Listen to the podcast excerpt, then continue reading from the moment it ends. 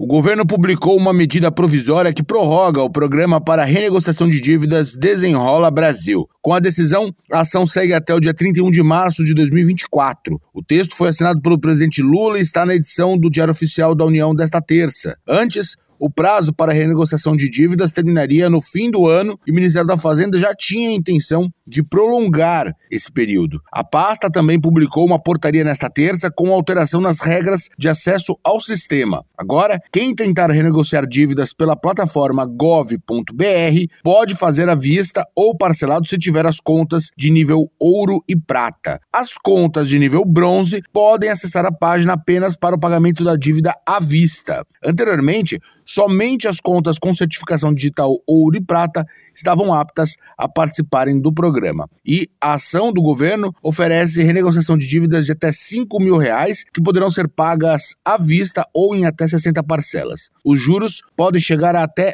1,99% ao mês. Quem tem dívida entre 5 e 20 mil reais também pode ser beneficiado e buscar acordo diretamente nas instituições financeiras. Agência Rádio Web, produção e reportagem, Norberto Notari.